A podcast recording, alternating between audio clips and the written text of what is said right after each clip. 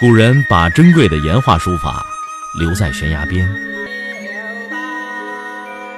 我把时间打磨成碎片，留在你的耳边。微信收听，拿铁磨牙时刻。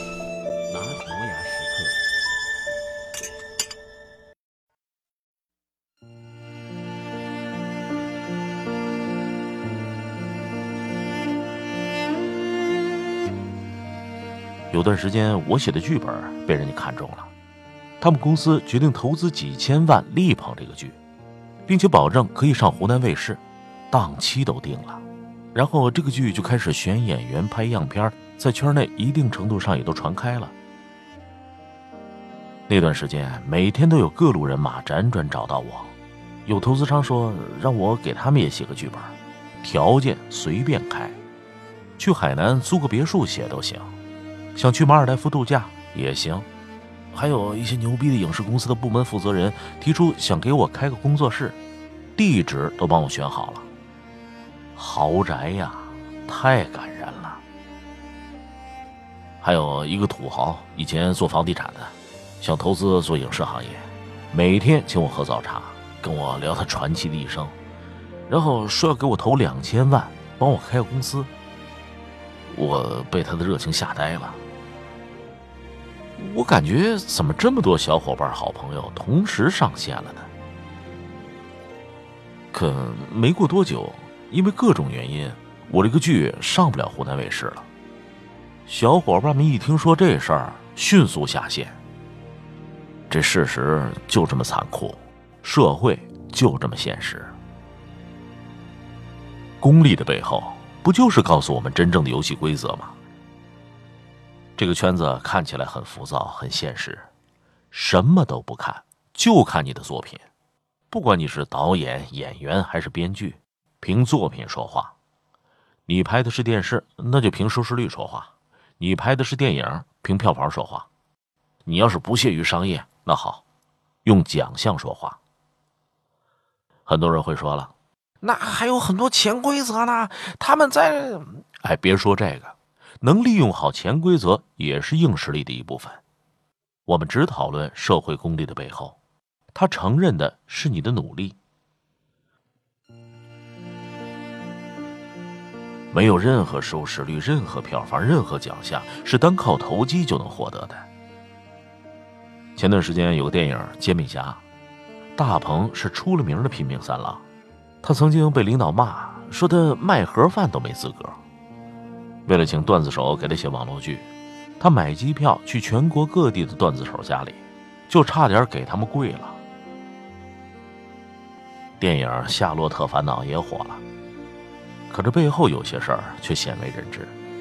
玛丽因为名气不够大，长得不够美，当初都不让她演。她是凭自己万般的努力，才证明自己最适合这个角色。想通了这些，再也不会抱怨这个圈子现实，这个社会功利。当你不够强的时候，你就是想要一个小小的机会，都没有人肯给你。可当你足够强的时候，你面前有一万个机会，你选都选不过来。当你足够优秀的时候，你想要的一切都会主动的来找你。今天你对我爱答不理，明天我让你高攀不起。我们必须要知道的是，要让人家高攀不起，我们需要付出多少倍的努力？你能告诉我，你最努力的是什么时候吗？是上学时的荣耀吗？以前的同学对你好的时候，恰恰是你最努力的时候。你这些年混吃等死，凭什么想赢得别人的尊重？凭什么还指望人家给你提供工作机会？我们不要指望别人有义务拉你一把，人家又不是你爹妈，凭什么惯着你呀？没有什么雪中送炭，有的只是锦上添花。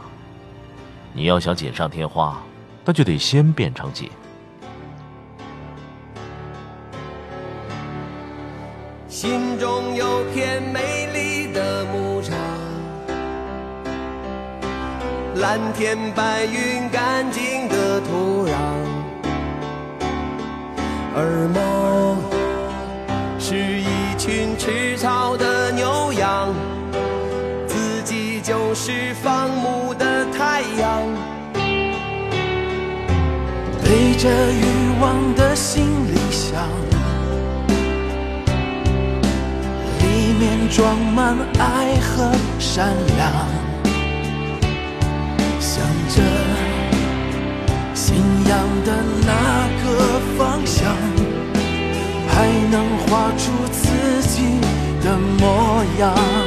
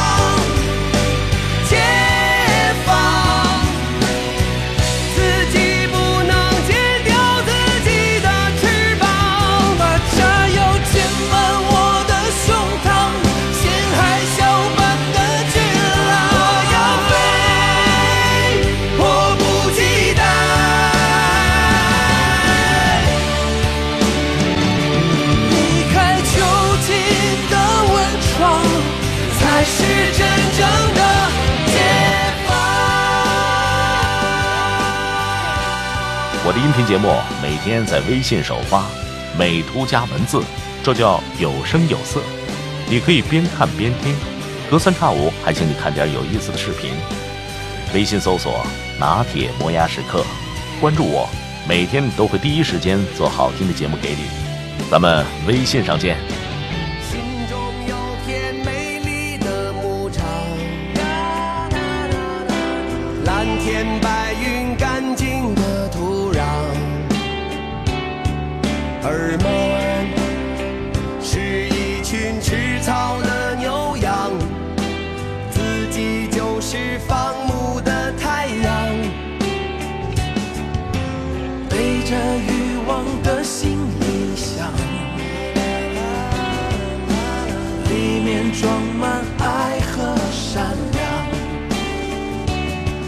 向着信仰的那个方向，还能画出自己的模样。